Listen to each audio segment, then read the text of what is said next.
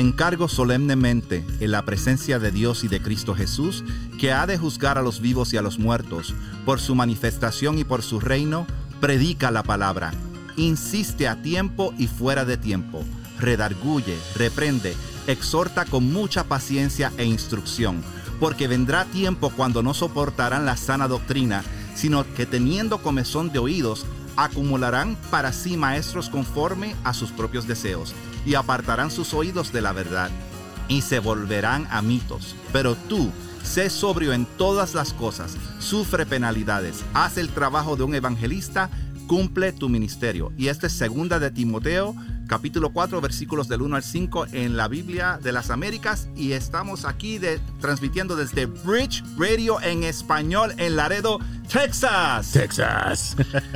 es un gozo estar con ustedes. Gracia y paz a ustedes de nuestro Señor Jesucristo. Es un gozo estar con ustedes y en esta mañana tengo aquí conmigo al coanfitrión de este programa, Abe W. Virella. ¿Cómo estás? Buenos días, buenas noches ahí desde la conexión de Chicago, Puerto Rico. sí, yo no nací en Puerto Rico. Tengo familia en Ciales, pero tú sabes, yo nací en Puerto Rico, so soy un, un, un como nos dicen, ¿verdad? Un Shiriken. So, y yo soy puertorriqueño, uh, criado en Puerto Rico más de 18 años y luego vine a Estados Unidos, regresé a Puerto Rico y ahora soy tejano. Soy aquí de la frontera, so tengo una mezcla entre puertorriqueño, mexicano de la frontera y tengo la bendición de vivir en Laredo hace 21 años este verano. So, bien contento de estar aquí y bien contento del propósito de Dios, ver el propósito de Dios cumplido en mi vida y ser parte de Bridge Ministries. Para aquellos que no saben qué es Bridge Ministries, nosotros somos un ministerio sin fines de lucro que fue fundado en Laredo hace 10 años. Apenas celebramos nuestro aniversario unos fines de semana atrás. Y el propósito de nuestro ministerio es equipar al cuerpo de Cristo a través de la palabra escrita y hablada.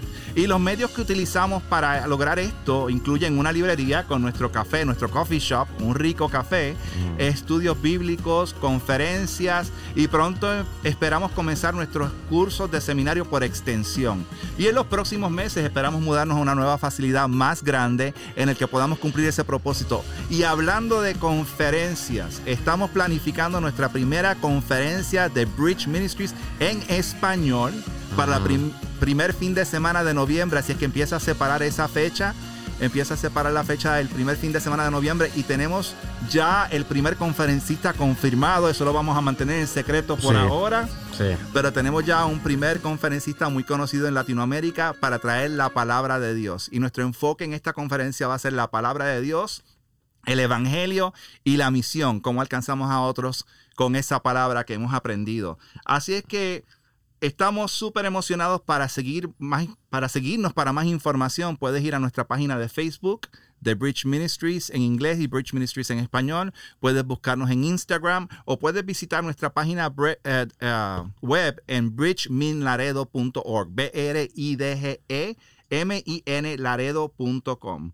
Así que, como te dije, somos un ministerio sin fines de lucro. Así es que, si deseas ser parte de lo que estamos haciendo, puedes hacer una donación a través de nuestra página web y se va a recibir con mucho agradecimiento para ayudar a seguir propagando, predicando el Evangelio de Cristo a través de las naciones. y, tenemos muchas eh, naciones escuchando ahora en el Bridge Español, en Panamá, Dominica uh, República, Perú, Brasil, uh, Costa Rica, Europa. Europa, Venezuela. So, eh, tú sabes, Dios ha bendecido este podcast para enseñar la verdad del Evangelio. Um, y wow, y como les dije, tenemos episodios en inglés y tenemos muchos episodios en español también. Puedes ir al Apple Store o puedes ir al Google Play Store y, descargar la aplicación de Bridge Ministry. Es el Bridge App y ahí puedes escuchar todos esos podcasts, puedes ver nuestro blog, puedes ver los eventos que van a ocurrir. Así es que... Estamos en Spotify también. Estamos en Spotify, en Stitcher Radio, así es que no hay excusa, hay muchas maneras de poder escuchar esto y compartir. Y hoy tenemos un tema súper importante para Latinoamérica Ya hicimos un podcast en español con estos nuevos dos invitados. En inglés. En inglés, perdón. ya no sé ni en qué idioma estoy. no te preocupes. Pero hablamos de un tema muy importante que es la nueva reforma apostólica. Y muchos de ustedes dirán, ¿y qué es eso? Bueno, ustedes han escuchado mucho del movimiento de los apóstoles, mucho del movimiento de prosperidad por muchos años. Usted puede ser que no haya escuchado el término nueva reforma apostólica, pero ha escuchado de los apóstoles y ha escuchado del apostolado y ha escuchado de, todas estas iglesias que surgen con lo profético. Ah, parece que hay más profetas que nunca en la historia. Mm. Y para esto tenemos dos invitados muy especiales. Así es que estamos listos para comenzar el podcast. Sí, estamos listos. Listos. en esta mañana tenemos dos invitados especiales. Son Samuel y Ruth Medina desde Arizona, que los tenemos en línea en esta mañana o tarde donde usted se encuentre y ya habíamos grabado un episodio en inglés acerca de la nueva reforma apostólica con Abe W. Virella. Ah, episodio 159. Oh, se sabe el número y todo. Sí.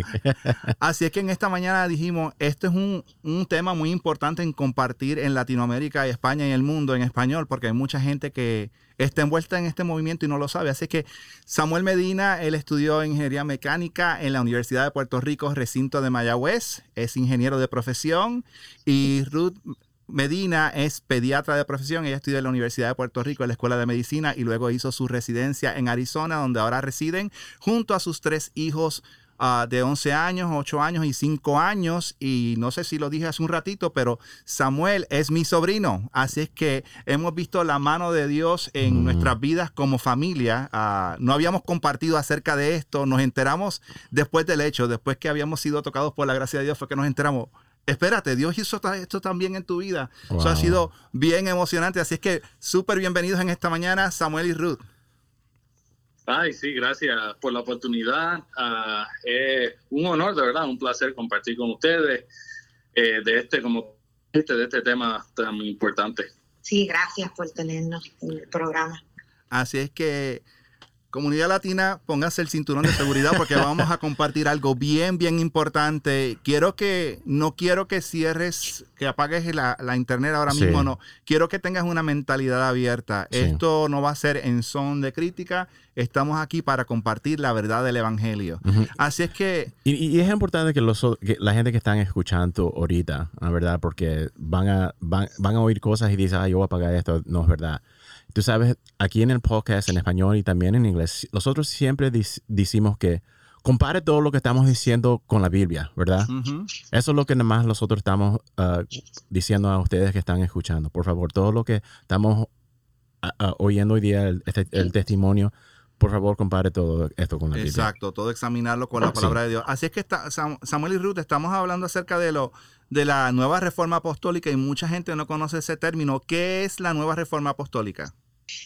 Em, pues eh, es un movimiento que sale de varias combinaciones de movimientos como de la lluvia tardía, ah, pero no fue hasta el año 2001 donde C. Peter Wagner, que estudiaba crecimiento de la iglesia, él es del, del Seminario Teológico Fuller, empezó a ver estos patrones y él designó que en el 2001 comenzó la segunda era apostólica y él fue el que le dio el nombre a este movimiento. Ah, siempre mencionamos eso porque muchas personas, si usted trata de investigar, ah, dicen que esto es como teorías de conspiración, de que no existe, pero por el contrario, sí existe, sí hay muchos libros donde uh, Peter Wagner menciona el término que él, él le dio de nueva reforma apostólica. Y lo que caracteriza este movimiento es la, el surgimiento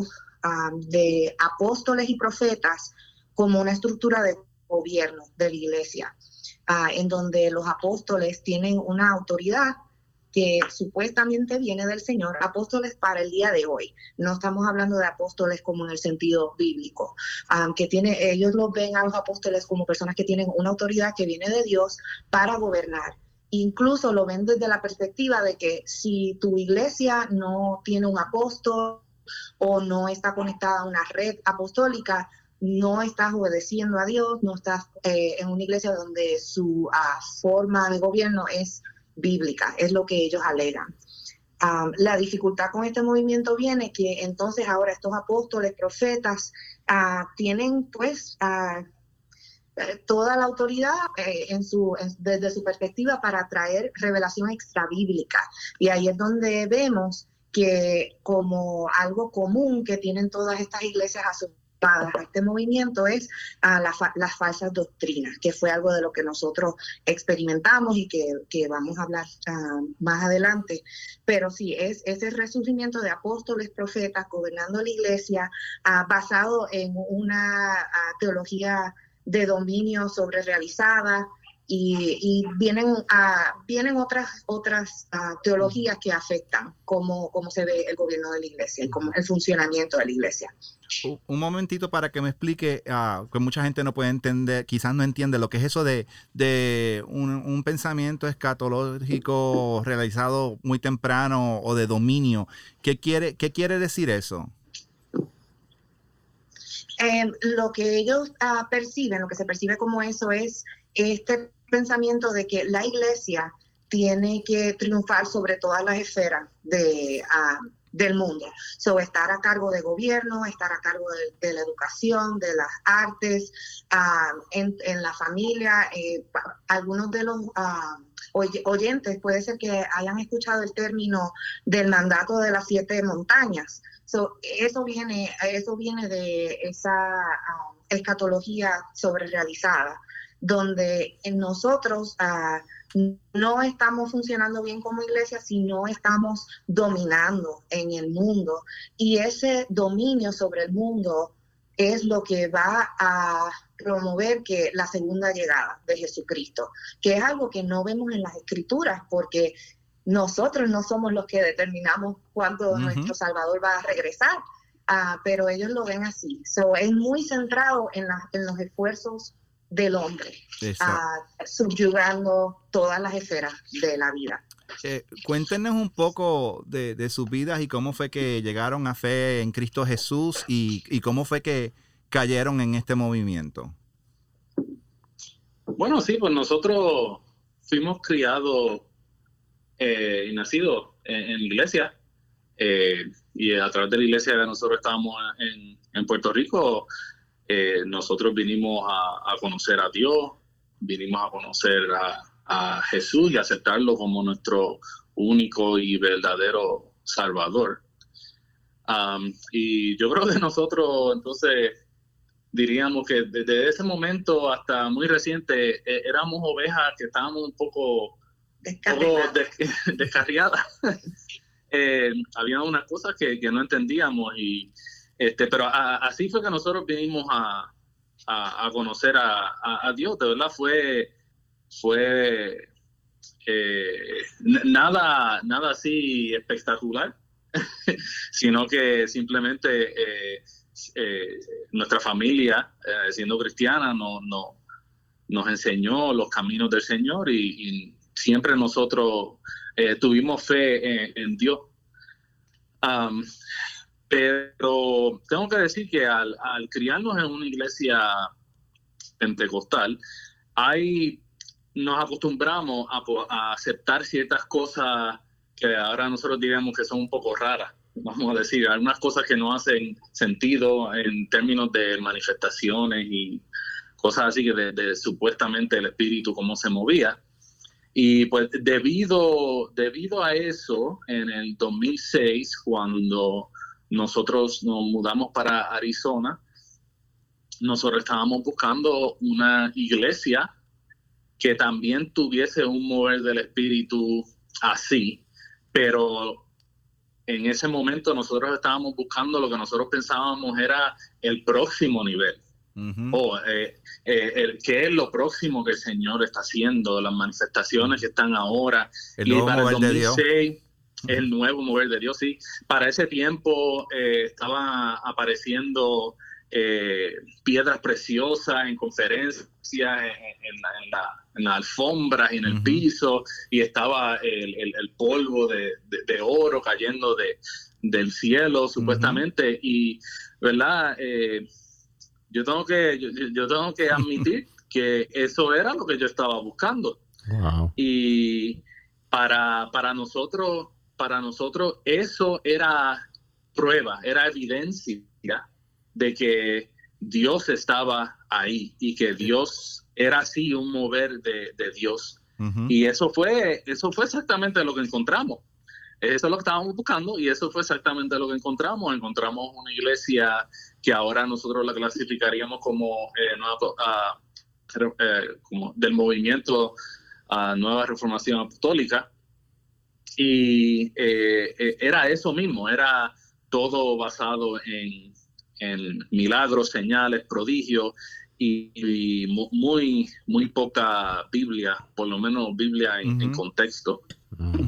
Fíjate, y yo, yo quiero decir algo públicamente y quiero pedir hasta perdón, porque yo fui parte de esa influencia en Samuel y, Ruth. Eh, fuimos criados, o sea, ellos fueron criados en la, no siempre en la iglesia que estuvimos pentecostal en Puerto Rico, estuvimos ahí unos años cuando yo empecé a, a salir con la hermana de él, mi esposa, con la tía de él, hoy mi esposa. Pero cuando nosotros fuimos a Estados Unidos y estuvimos en Tulsa, Oklahoma, empezamos a, ir a una iglesia que estuvo bajo el mover del avivamiento, entre comillas, de Toronto. Y empezaron a ver unas manifestaciones que enseñaban mucho a la profeta Patricia King de esto de mover de del polvo de oro, de las piedras preciosas. Y creo que compartimos eso antes de ustedes ir a ese tipo de iglesia y de ahí surge el interés. Eh, es importante ver cómo, cómo, ese tipo de influencia en familia puede afectar también, ¿no? ¿No es así, Samuel? Sí, sí, sí. De, hecho, una de las primeras cosas que yo hice cuando llegué aquí a Arizona eh, es busqué una conferencia de, Patricia King. Ah, porque, bueno, ahí es donde estaban pasando las cosas, ocurriendo el mover nuevo de, de Dios y eso, esa fue la primera conferencia de, muchas, porque después cuando llegamos a la iglesia de nosotros, que está en ese momento, eh, empezamos a hacer muchos más talleres y conferencias de sanidad interior, de adoración, liberación, profecía. Hay muchas, muchas conferencias tras conferencias y uno supuestamente, ah, el evangelismo de poder, uno supuestamente aprendiendo mucho, pero la realidad es que nosotros mirando ah, hacia atrás ahora nos damos cuenta que nosotros éramos eh, bíblicamente analfabetas. Nosotros no conocíamos la Biblia, pero peor aún, creíamos que la conocíamos. Nosotros pensábamos que conocíamos eh, la palabra de Dios y lo que Él decía, pero en realidad no lo conocíamos y de hecho nunca nos habíamos ni sentado a leer eh, la palabra de Dios de, principio a fin. Wow. Y entonces cuando ustedes lleguen a esa iglesia, estuvieron como unos 12 años, ¿no es así? Más o menos.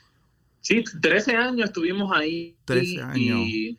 sí, 13 años y durante ese tiempo, pues, you know, eh, poco a poco fuimos reclutados, eh, fuimos parte del grupo de alabanza y de oración, después parte de, los líderes y, y no, nosotros en ese tiempo, este, durante ese tiempo nos sometimos a, los líderes y, a sus enseñanzas.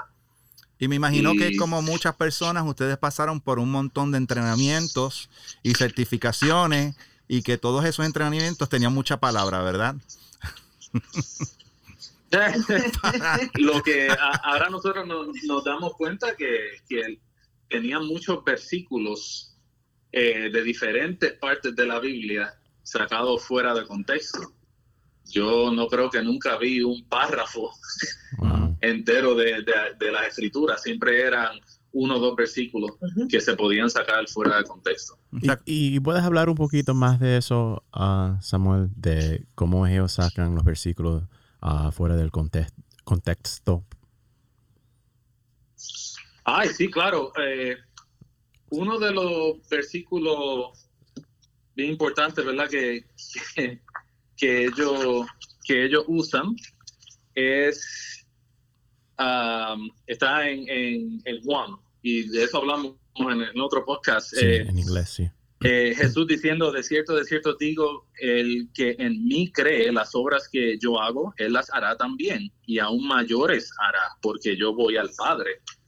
Y ese es uno de los versículos que eso es, que uno básicamente dice todos los días y está esperando este, uno hacer mayores cosas que, la, que las que hizo Jesús aquí en la tierra. pero la realidad es que cuando uno mira el contexto de, ese pasaje y lo que Jesús está diciendo ahí, Jesús está plenamente hablando del, Espíritu Santo. Y, y, él mismo nos dice por qué las cosas que nosotros vamos a hacer van a ser mayores. Él dice, porque yo voy al Padre. Y lo que significa eso, que él explica después, es que una vez él va al Padre, el Espíritu Santo va a ser otorgado a la iglesia.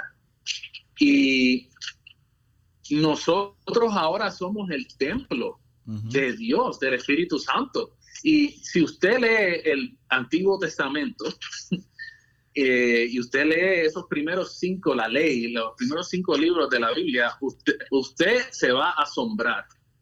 Y, de verdad se va a maravillar cómo es que nosotros podemos ser el templo del Espíritu Santo cuando, cuando en esos tiempos las personas no podían tocar ni el arca o, caían muertos al piso.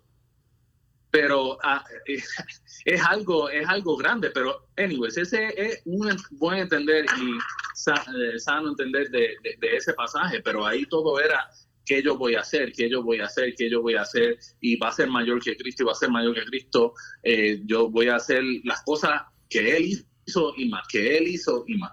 Y otro que habíamos repetido yo diría, no pasaba ah, un mes sin que lo escucháramos, es en Mateo 28, cuando en el versículo 18, cuando Jesús eh, está diciendo y, se y Jesús se acercó y les habló diciendo, toda potestad me es dada en el cielo y en la tierra.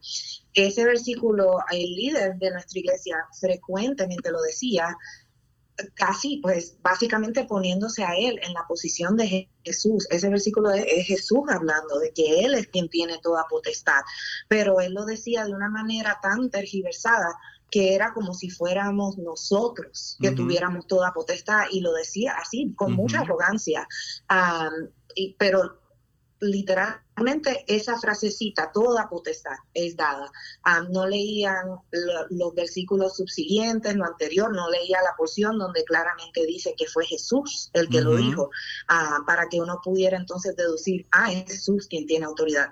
Ese era, yo diría, en inglés diríamos como el hit parade, del que lo seguía repitiendo. Eso era, eso era el, el, el éxito número uno. Y fíjate que ese es un concepto bien básico de la nueva reforma apostólica, que viene lo del apostolado. Tienen la autoridad de Dios delegada. Entonces, como uno está, esta es una palabra bien conocida. ¿Cuántos han escuchado esta bajo, bajo la cobertura de quién tú estás? So, si tú estás bajo la cobertura de un pastor que se mueve en señales, en milagros, en lo profético, esa misma cobertura cae sobre ti y por lo tanto eso tiene que manifestarse. ¿No es así?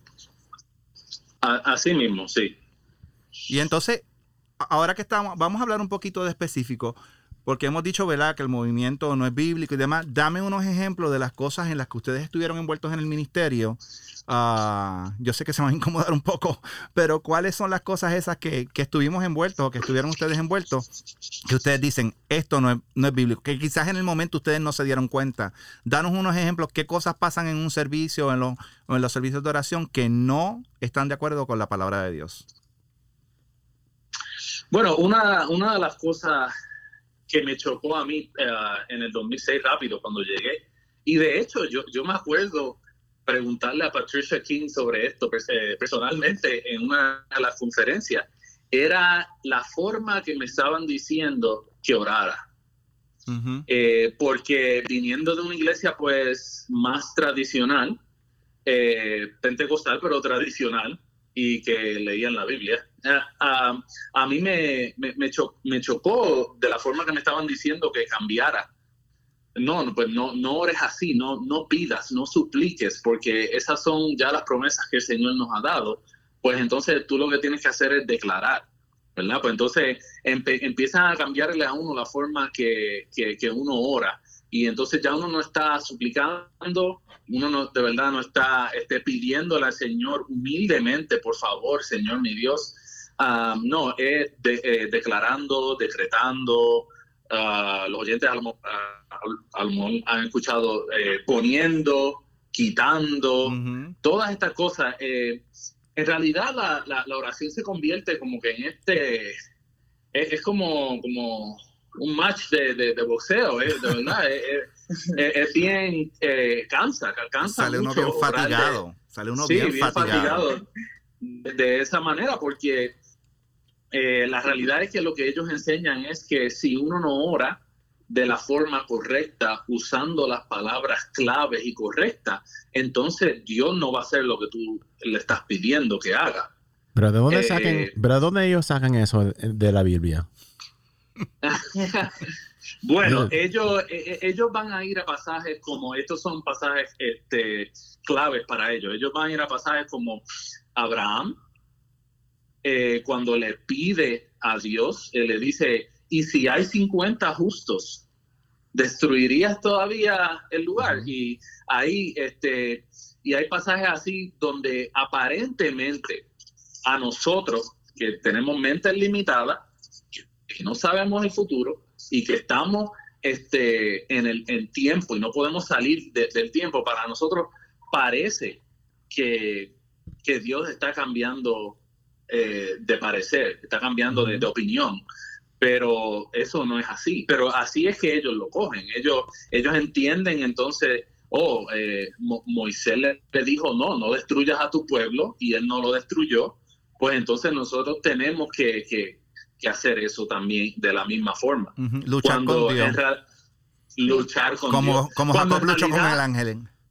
Exacto. Cuando en realidad ahí hay una hay, hay una enseñanza muy linda de cómo Abraham fue un tipo de Cristo, como Jesús, Mediador. un mediador, y como Moisés fue un, un mediador. Y, y todo eso, cuando uno lo mira en contexto de toda la Biblia, es muy bonito ver cómo eso apunta a Jesús, el, Sí. el mediador perfecto, el último y mejor mediador que, que nosotros podemos tener. Oye, y Sammy, Y Samuel, eso, de- de- de- oh, quería mencionar una cosa más ahí, porque esto de verdad tiene, la- se funda este, en lo que se conoce como teísmo abierto. Mm. ¿Qué Y es ellos, eh, eh, bueno, eh, eso es la, falsa, fa- falsa enseñanza que Dios sabe todo, pero que todo lo que se puede conocer y el futuro no puede ser conocido porque el, el futuro no ha pasado. Y como no ha pasado, no se puede conocer.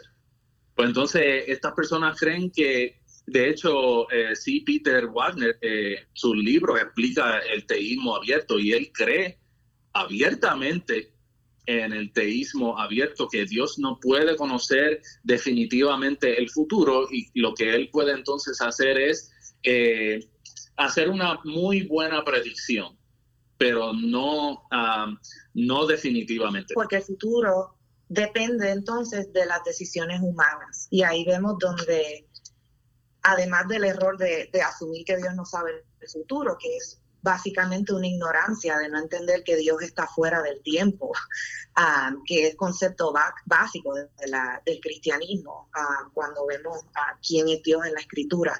Además de no tener un entendimiento de que Él está fuera del tiempo, ah, entonces piensan que ah, el futuro va a depender de lo que yo de lo que yo ore, de lo que yo declare.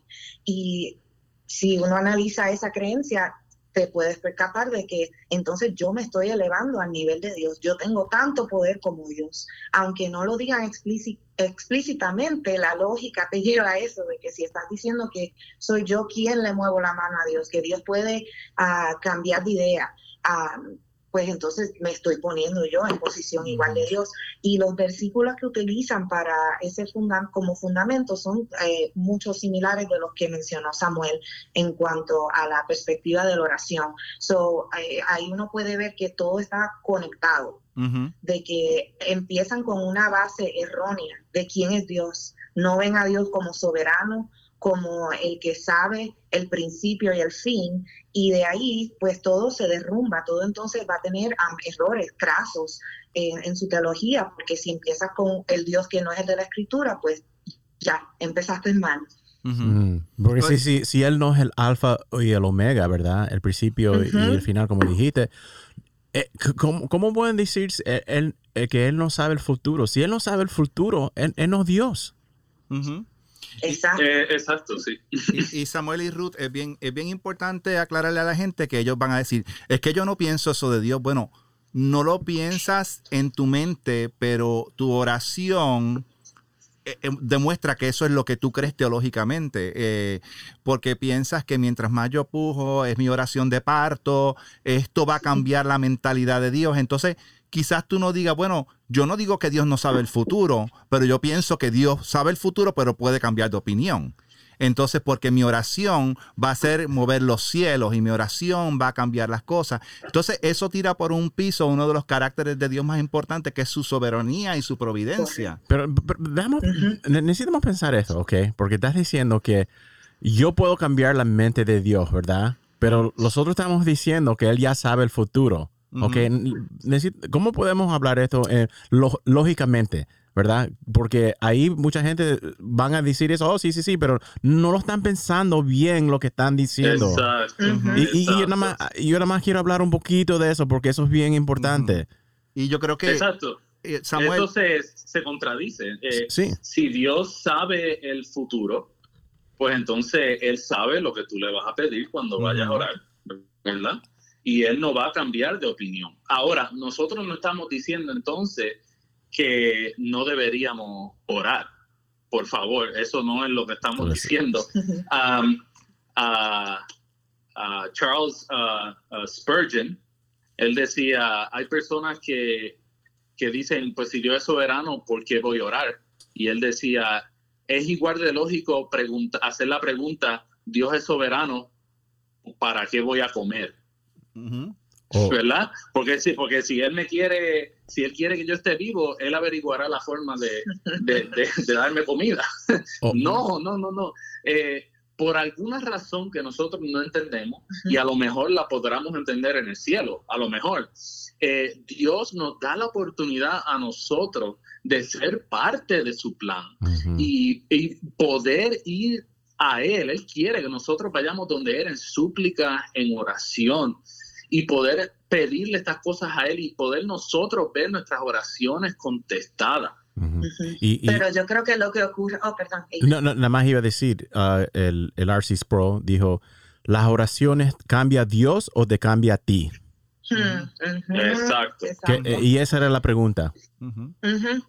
Y es esa perspectiva que en realidad, sí, uno se ve como uno cambiando a Dios y es nuevamente basado en un una interpretación errónea de esos pasajes donde en la palabra, para traerlo a términos de, para nuestro entendimiento, dice pues que Dios cambió, pero cuando uno ve en realidad quién es Dios y sabes que sabe el futuro, entiendes que eh, es como una explicación de, de, la situación que estaba pasando, por ejemplo, con Moisés, con Abraham, en realidad no fue que le cambiaste la mente, es una mala interpretación. Y yo creo que una de las cosas que Ibe estaba diciendo hace un rato era cómo tú puedes reconciliar el que ellos piensen que Dios no sabe las cosas, pero a la misma vez es soberano. Y es que ellos dicen que la palabra profética es condicional a que la persona siga lo que tiene que seguir para que eso se cumpla, porque si Dios habla una palabra y no se cumple, es que tú no hiciste tu parte. Entonces la palabra de Dios se convierte en una palabra condicional y por lo que yo veo en la escritura, la palabra de Dios no es condicional, la palabra de Dios es eterna, es inerrante y no cambia. No, Jesucristo es el mismo ayer, hoy y siempre. ¿Y cómo yo puedo tener confianza en todo lo que Él está diciendo en el futuro, que todavía nosotros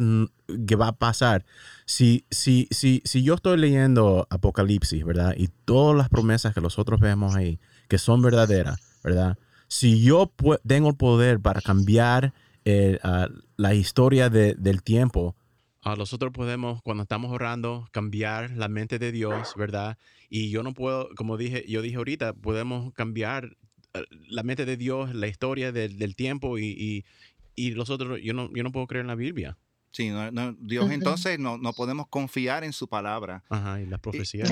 Oye, y, y, una vez viendo todas estas cosas y viendo manifestaciones que no son bíblicas y todo lo demás, ¿cuál fue el momento clave que causó que ustedes cuestionaran las enseñanzas de este movimiento? ¿Cuándo fue que ustedes dijeron, espera, aquí hay algo que no cuadra? Sí, sí, pues entonces lo, que pasó fue que nosotros, como parte del liderazgo, eh, y no nosotros dábamos enseñanza y enseña, eh, a, personas, a grupos, y el, pastor eh, en un momento dado se acercó a mí y me dijo que debería ir a estudiar, a hacer una maestría en divinidad. Pues entonces estaba en el seminario de eh, Global Awakening de Randy Clark, que ya no estoy, ya no soy parte de, ese seminario. pues entonces eh, empecé a coger clases del Antiguo Testamento y yo me puse a pensar, oye, ¿seré yo un hipócrita si yo voy a estudiar una maestría y yo nunca me he leído la Biblia? entera. Así que eso empezó como que a trabajar en mí, ese pensamiento, y yo me tengo que leer la Biblia. Pues empecé a, leerme la Biblia, de verdad, en contexto, toda la Biblia. Y no fue hasta que llegué a cuando estaba en Filipenses 1.29. Ah, me acuerdo que estaba meditando en ese versículo que dice, porque a vosotros os es concedido a causa de Cristo. No solo que creáis en Él, sino también que padezcáis por Él. Wow. Que sufras por Él. Y ese versículo de verdad que a mí me dio una bofetada en la, cara. Eso, eh, yo, yo no podía entenderlo. ¿Cómo es que se le puede conceder a, a uno el sufrir? cuando el sufrir es algo malo, es de la forma que me lo había enseñado a, mí, porque para nosotros era eh, el sufrimiento era básicamente en nuestra iglesia eh, era visto como una debilidad, como algo que solamente el enemigo puede causar, o a lo mejor si estás sufriendo, pues entonces la pregunta es, ¿qué hiciste para estar sufriendo? ¿O qué vas a hacer para salir de ese sufrimiento lo antes posible? porque ah, volvemos a lo mismo, porque Dios no se ve como soberano. So, eh, si estás sufriendo, si, si, si tienes alguna enfermedad, no, Dios no está en el asunto. Es el enemigo y tú y declarando y esas cosas así. Eh, lo declaraste a lo mejor accidentalmente. hay, muchas cosas que, le vienen a la mente a uno. Eh, en, fin, nosotros no teníamos una teología de, por lo menos una teología sana del, sufrimiento. Siempre era, eh, a, lo mejor has ofendido a alguien o a lo mejor tienes que pedir perdón a las personas que te, que te han ofendido. O sea que ese versículo cuando empieza a decir que se me ha concedido a mí de sufrir por, por, por Cristo, yo, yo no lo entendía. Y, una vez empecé a ver, eh, a pensar en sufrimiento, seguí leyendo las escrituras y está en todos lados. El sufrimiento está en, básicamente todas las páginas de, la escritura. Nosotros como seres humanos vamos a sufrir y es una de las cosas que Dios usa para santificar a, su pueblo. y entonces, eh, pues nosotros, nosotros ahora nos damos cuenta que si usted tiene una teología que no funciona para Jesús o no funciona para los apóstoles, entonces es una falsa doctrina, porque uno no veía a los apóstoles tratando de, o, tratando de evadir el sufrimiento, no, e, e, ellos lo veían, de, hecho en, Hechos 5, e, ellos salen de la presencia del concilio después de que le dieron esos latigazos. Eh, ellos dice la escritura que salen gozosos de haber sido tenidos por dignos de padecer afrenta por causa del nombre mm. de Jesucristo. I mean, eh, eh, esto es algo totalmente contrario a lo que se nos enseñó a nosotros. Y eso fue una de las cosas que el Señor usó para nosotros empezar a, tener, a tener preguntas.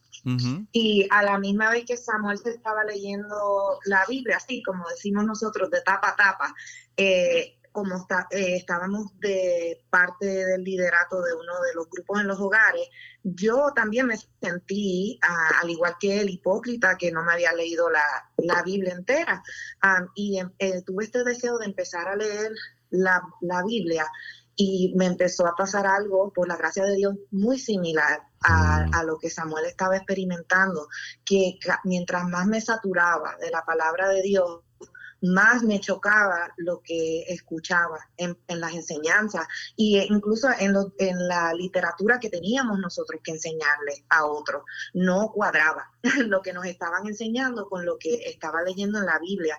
Pero como estábamos tan, llevábamos tantos años que uno queda en un estado de, de confusión, escuchan las mentiras tantas veces que te las crees. Y el cerebro de nosotros se puede engañar tan fácilmente, ah, pero le damos gracias a Dios que alguien nos mencionó ver el documental American Gospel y, cuando lo vimos, eh, todo eso que teníamos ah, que estaba ah, causándonos pues toda toda esta, no dificultad, porque era, eh, eh, y tampoco usaría la palabra confusión, pero esto que estábamos, con lo que estábamos trabajando y procesando, nos ayudó a, entender, porque hubo un planteamiento claro del evangelio verdadero, que era lo que no estábamos escuchando para nada en la iglesia. En todos esos años nunca escuchamos una presentación del evangelio. Wow, Por, por todo, casi 13 años. Oye, ¿cuáles son algunos? Porque puede ser que haya gente que nos esté escuchando y no estamos aquí para acusar a nadie, pero hay que mencionar nombres porque mucha gente decimos nueva reforma apostólica, hablamos de autoridad y todo lo demás, en, Estados Unidos podemos hablar de quizás un Benny Hinn, quizás podemos hablar de un Randy Clark, de todo el movimiento de Toronto, de IHOP, Patricia King. En, español, ¿qué, qué, qué, qué tipos de personajes predicadores estamos viendo que están propagando esta nueva reforma apostólica? De los promotores más grandes es Guillermo Maldonado. Él está mm. en la iglesia en Florida con... Ah, liderando allí y él ah, está muy conectado también con, lo, con muchos de los que acabas de mencionar, Rafael, como Bill Johnson. Incluso muchas personas dicen que él es como que el Bill Johnson de Hispanoamérica. Ah, lo otro es... Ah, pues ver si las iglesias, si uno está cuestionando, yo estoy en una iglesia así, algunas de las cosas que ellos están explicando son cosas que, que yo he visto y me he estado preguntando si están bien. Y si no estás seguro, si eres parte de una de estas iglesias, una manera de saber es si están hablando y promoviendo a personas con el título de apóstol. Incluso si una persona no dice que él es un apóstol, pero otros lo presentan como apóstol um, y le dan esa autoridad. Um, lo otro es si la iglesia es parte de una red um, apostólica. Una cobertura. Ajá, pero literalmente hay grupos oficiales coaliciones, redes, um, en inglés la palabra sería network. Um, so si, si, chequean la página de esa iglesia, porque hoy en día casi todas las iglesias tienen página de internet, um, es una manera muy fácilmente de saber, porque no vas a ver el término nueva reforma apostólica eh, en, en las páginas de la iglesia o la iglesia no se va a promover como una uh, iglesia que es parte de ese movimiento porque no hay un credo central, no hay un gobierno central. así que lo que vemos es las cosas que están en común, que es eso, ese eh, eh, reconocimiento de que los apóstoles uh, tienen autoridad de gobernar. Um, así sería una manera que las personas pudieran saber si son parte de una iglesia así y si están afiliadas con gente como Bethel um, IHOP, y Patricia King, Global Awakening. Y ese movimiento está también asociado, porque vemos mucho esto en Latinoamérica, el movimiento de la palabra de prosperidad y palabra de fe, que viene de los Copeland y de Hagen y todo eso. Este, vemos que ese movimiento está bien asociado a estas personas también. Hay como que una mezcla, ¿no? Sí, sí, nosotros diríamos que sí, que hay una mezcla definitivamente. Ah, hay personas en, en estas iglesias que a lo mejor se enfocan más en la, en la prosperidad, otros a lo mejor que se enfocan más en los señales, milagros, evangelismo de poder, todas estas cosas, pero siempre, siempre hay algo de esas dos, van, van como de, de, ah, de mano en mano. Y hace sentido porque todo proviene del enemigo, esa, esa filosofía, esa teología, ¿verdad? So, uno va a ver muchos denominadores en común y que hay muchos sobreenlaces entre personas que tal vez son mayormente promotores de palabra de fe y otros que son más por la sanidad, pero trabajan juntos, están en conferencias juntos. Uh, uno va a ver mucha sobreenlace, como mencioné. Lo otro es, habiendo leído mucha de la literatura de, estos falsos maestros, falsos profetas, eh, uno ve que repiten ah, muchas de sus enseñanzas entre ellos. Sí, lo vemos que repiten cosas hasta del siglo pasado. Ah, estamos acercándonos al final, pero yo no quiero que es bien importante discutir, ok, ustedes vieron esto, fueron expuestos a la palabra, ¿qué hicieron entonces? Porque están confrontados con la palabra y yo creo que hay muchas personas que están allá afuera, ok, Samuel y Ruth, ¿qué ustedes hicieron para poder salir de esto? Porque yo ahora mismo me siento este, que si yo me voy de la iglesia, eso es traición, estoy en contra del ungido de Dios, no puedo tocar al ungido ni a sus profetas, me estoy saliendo de la cobertura de Dios y va a caer maldición sobre mí. Ah, ah, ¿Ustedes tuvieron algunos de esos pensamientos de miedo, de temor, que sí, que, que si tal es un mover de Dios y yo estoy hablando, blasfemando en contra del Espíritu Santo? O sea, ¿cómo, ustedes pudieron desligarse de ese mover y cómo podemos decirle a las personas, o sea, corre, sé libre de, estas ataduras. cuénteme su testimonio en esa parte y cómo ustedes animan a las personas, qué es lo que tienen que hacer.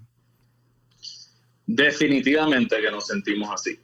Ah, eh, todas las cosas que dijiste básicamente nos pasaron a nosotros por la mente.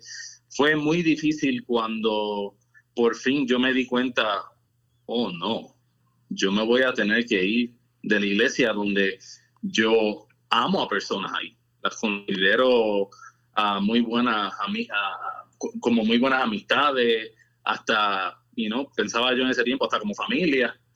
Uh, es, es, muy difícil, pero una de las cosas que, que a nosotros nos ayudó es que mientras más uno lee la palabra de Dios, mientras más uno la lee y la lee y la lee y la lee, uno se va dando cuenta de verdaderamente las cosas que son importantes en este mundo, en nuestra vida. Y en un punto dado, yo me, yo me tuve que hacer la pregunta, ¿qué yo voy a escoger? Yo voy a escoger amistades, voy a escoger un sitio donde me siento cómodo porque ya estoy ahí, donde a lo mejor tengo hasta una posición, o yo voy a escoger a Jesús. Y, ese fue el momento donde yo tuve que decir, no, yo voy a escoger a Jesús. Y como había estado leyendo la, las escrituras, yo sabía que eso me podía traer sufrimiento, que de hecho me iba a traer sufrimiento. Eso es una promesa de, Jesús, que dice que, nosotros, los, sus seguidores, vamos a, sufrir por causa de Él. Y pues e, eso fue algo que, entonces verdaderamente nos, nos ayudó a nosotros para empezar a, a por lo menos poder aceptar la realidad de que no, nos tenemos que, ir de aquí. Y de la forma que uno hace eso, ¿verdad? Pues va a depender mucho de, cuánto tiempo usted lleva en la iglesia, de si usted es líder ahí, pastor ahí a lo mejor. Hay, muchas variables, pero sí nosotros diríamos que debería hablar con, los líderes y hacerle preguntas acerca de, de lo que usted está aprendiendo, de lo que dice la palabra, porque una de las cosas que, le queremos decir que una de las cosas que tienen en común estas personas, estos líderes de estos movimientos, es que tienden a ser arrogantes en el sitio de que e, es lo que ellos digan y se acabó. Y si usted tiene, si usted tiene preguntas, eso, de hecho, eso es otra señal de que, de que están sitio no bíblico. Si, si usted no puede ir donde su pastor y hacerle preguntas sin que se moleste, porque usted tiene preguntas acerca de, entendimiento sobre la Biblia, eso es algo eh, no bíblico. Este, así que eh, eh, tienen que estar dispuestos a, a, poder padecer por, por, Cristo. Y de la forma que uno sale, una de las cosas que nosotros nos ayudó rápidamente fue encontrar una iglesia de, sana doctrina, porque tienen que empezar a, poder sentarse bajo sana enseñanza y doctrina lo, antes posible, lo más rápido posible, para que eh, para que la palabra haga y el Espíritu Santo haga el, trabajo en, en, el corazón. Y un recurso que nosotros utilizamos fue Nine Marks, eh, ellos tienen... Nueve marcas en español. Nueve marcas. Con Mark Devers. Y, sí, y tienen um, una manera de buscar iglesias, un uh, search una función de, búsqueda para encontrar iglesias de sana doctrina en su área, porque eso sí es clave, porque ah, cuando uno sale de estos movimientos, como mencionó Samuel, pues hay muchos sentimientos, hay lágrimas, hay dificultades, uno se siente confundido porque te encuentras con que todo lo que mucho de lo que sabías, casi todo, está contrario a la vida y uno a la Biblia y uno dice, pues entonces, ¿qué, ¿qué, voy a creer? Así que el estar conectado a una iglesia de sana doctrina es clave. y si, si sabes de alguien que te ha estado amonestando, diciendo que salgas de este movimiento, si Dios te ha bendecido de una manera donde tienes alguna amistad así, acércatele, porque es necesario hablar, hacer todas las preguntas a alguien que también sepa y tratar de buscar recursos de esa manera. Eso no fue fácil salir, pero lo hicieron. Me imagino que, que su liderazgo no estaría contento que fue difícil por las conversaciones que hemos tenido, pero valió la pena. Oh, definitivamente, sí, sí. La, la, forma que nosotros lo, lo describimos. Um, y, quiero ser claro aquí, eh, el, ser cristiano, la vida de cristiano, no es fácil. Mm. No es fácil, pero nosotros la estábamos haciendo mucho más difícil porque todo, todo giraba alrededor de nosotros. Mm. Éramos nosotros los que teníamos que orar correctamente, éramos nosotros los que teníamos que ayunar y profetizar y hacer todas estas cosas.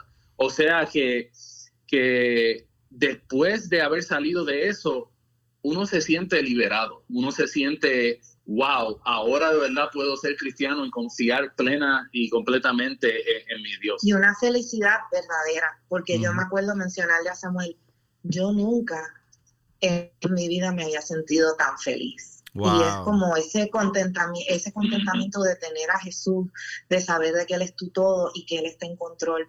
Y el agradecimiento de que Él haya tenido misericordia de abrirnos los ojos. Mira, entonces para terminar, ah, no puedo terminar sin que ustedes me compartan para nuestra audiencia, ya que ustedes conocieron la gloria del Evangelio, ¿qué es el Evangelio? Verdadero. Claro. El verdadero. Claro, sí, sí, sí. De hecho, um, bueno, eh, primero que nada, también queremos nosotros también disculparnos y pedirle uh, perdón a las personas que, escucharon nuestra enseñanza antes del 2020. De verdad, discúlpenos, nosotros no sabíamos lo que estábamos haciendo, aunque aún somos responsables por lo que hicimos. Uh, pero el verdadero evangelio, las buenas noticias de, salvación, es que Jesús vino a este mundo a salvar a su pueblo. Pero mucha gente para ahí, pero es importante para entender bien el evangelio de qué nos salvó Jesús. Y para poder entender eso, tenemos que eh, entender o aprender más de Dios. Y Dios es un Dios santo y justo. Y la santidad de Dios es lo que lo separa a él de todos los demás seres. y no hay pecado en Dios. Y, ahí está el problema, que nosotros hemos pecado. Pablo dice que por cuanto todos pecaron y están destituidos de la gloria de Dios. Así que vamos a hacer. No, nosotros entonces por nuestra propia obra no podemos reconciliarnos a Dios por nuestro pecado. No hay nadie bueno, no hay nadie justo, ni a uno, dice Pablo. Y más allá que eso, el, problema también que tenemos es que la, paga del pecado es muerte. O sea, que ¿qué vamos a hacer nosotros con este pecado que nosotros tenemos? Y ahí es que el Evangelio demuestra su gran poder. Amén. Que las buenas noticias de que Dios envió a su Hijo unigénito a este mundo y Jesús vivió la vida que yo no podía vivir, la vida santa, sin pecado. Y aunque Él no conoció pecado, Dios lo hizo pecado para que nosotros fuésemos hechos justicia de Dios en Él. O sea que en la cruz hubo un gran intercambio donde Jesús tomó nuestro pecado, absorbió la ira de nuestro pecado de Dios y que nos tocaba a nosotros, esa ira que nos tocaba a nosotros para que nosotros fuésemos hechos justicia de Dios en él. O sea que Dios ahora cuando nos mira a través de Jesús, nos ve como justos. Y Jesús no solamente no se vino y murió en la cruz, sino que al tercer día resucitó para demostrar su poder y autoridad no, no solamente sobre el pecado, sino sobre la muerte. Y así que yo, le invito a cualquier persona hoy mismo que ponga su fe en Jesucristo, será salvo. Si usted dice hoy, oh, Jesús, yo, yo he sido confundido y el Espíritu Santo le está revelando esta cosa, eh, hoy mismo usted puede ser salvo. Si usted dice Jesús es mi Salvador y mi Señor, y entonces usted podrá tener vida eterna con Dios. Amén. Ese es el glorioso evangelio. Samuel y Ruth, ha sido un placer inmenso compartir con ustedes. Estamos gozosos. Yo particularmente ver la, gracia de Dios en nuestra familia, cómo Dios ha trabajado individualmente. Y esto es todo por la gracia de Dios. Quiero, van a haber personas que van a tener preguntas. ¿Cómo pueden encontrarlos ustedes en las redes sociales si desea que los encuentren? para, para preguntas, están dispuestos a contestar preguntas de personas que van a decir, mira, ¿cómo, cómo hago esto? ¿Cómo, cómo puedo conocer más eh, a Ruth eh, y Samuel? ¿Tienen alguna, algún lugar donde los podemos encontrar en las redes? a mí me pueden encontrar en mi cuenta de Instagram eh, pública, que es 10,000 hours, o el número 10 thousand uh, punto hours. Um, y también pudieran enviar un email para um, preguntas a true.gospel.answers at gmail.com. Ok. True.gospel.answers at gmail.com. Perfecto. Bueno, pues les damos muchas gracias por, por compartir esto. Sabemos que esto es un tema que podemos estar aquí horas y horas y horas. en algún momento compartiremos otra vez de algunos específicos, pero muchas gracias por compartir con nosotros en Bridge Radio. Que la gracia y paz del Señor esté con ustedes. Gracias un millón por compartir y esperamos escuchar muy buenas noticias de lo que Dios va a hacer pronto en sus vidas. Gracias, gracias. Un privilegio poder compartir con ustedes y compartir con los oyentes del Evangelio de nuestro Señor Jesucristo. Gracias, un abrazo, hasta pronto. Bueno, Abe, ¿qué te pareció el episodio de hoy? Wow, wow. Y, yo sé que mucha gente en español van a escuchar eso y no se van a sentir bien, ¿verdad? Um, pero ah, como le dije en el principio, aquí estamos, que los queremos, los, los, los amos a ustedes que están escuchando y nada más queremos eh, enseñar la verdad, lo que es Jesucristo, ¿verdad? Que es bíblico, las doctrinas que nosotros estamos uh, aprendiendo en, las iglesias que son verdaderas, ¿verdad? Jesucristo habló de esto en la Biblia, que van a haber muchos falsos profetas en las iglesias, ¿verdad? Y, y nosotros necesitamos tener mucho cuidado, ¿verdad? Y en, las cosas que estamos oyendo de pastores que están enseñando cosas que son falsas, incorrectas, ¿verdad? Y, y, y como los otros, ¿verdad? Nosotros, por eso es bien importante que estén, estemos en las palabras. Centrados en la eh, palabra. centrados en la, en la palabra, ¿verdad? Porque tú sabes, nosotros no podemos, necesitan, no podemos escuchar algo y no eh, eh, estar como los, um, um, ¿cómo se dice en español? Los, los Bereans. como, sí, como los de Berea. Sí, los de Berea, ¿verdad? Pablo, Pablo estaba predicando, ¿verdad? Y ellos estaban diciendo, tú sabes que vamos a, vamos a escudriñar las escrituras. Que lo que tú estás diciendo es verdad. ¿Y qué dijo Pablo? Lo, vete, ¿verdad? Sí, yo quiero que tú hagas eso. Confirma que lo que estoy diciendo, es, la, verdad, es la verdad. Y mira, y a la misma vez entendemos, y quiero hacer bien claro, que nosotros entendemos que muchos predicadores no predican esto por dinero. O sea, no predican esto porque tengan voy a hacer esto por maldad, es que están engañados. Sí. O sea, mucha, si hay gente que, que predica el evangelio por dinero, si hay gente que, son como en mi país decimos buscones, que quieren sacarle dinero y que saben que están haciéndolo mal. Pero muchas de las personas en este movimiento sinceramente piensan que están haciendo esto para Dios. Y ese es el peligro precisamente, que mucha gente que está envuelta en esto entienden que están haciendo algo a favor de Dios y cuando vienes a ver estás enseñando algo que no es bíblico. Aquí la, el, patrón que hay que seguir es lo que dice la Biblia y si no está en la Biblia está de más.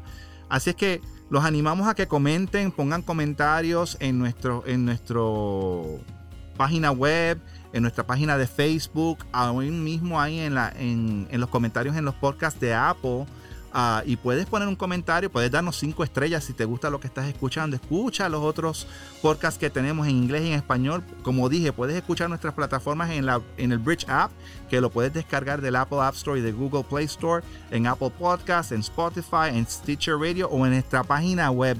Así que no me quiero despedir en esta mañana dando antes de darle las gracias a todos ustedes por estar con, con nosotros y quiero compartir con ustedes la primera pregunta del Catecismo Menor de Westminster.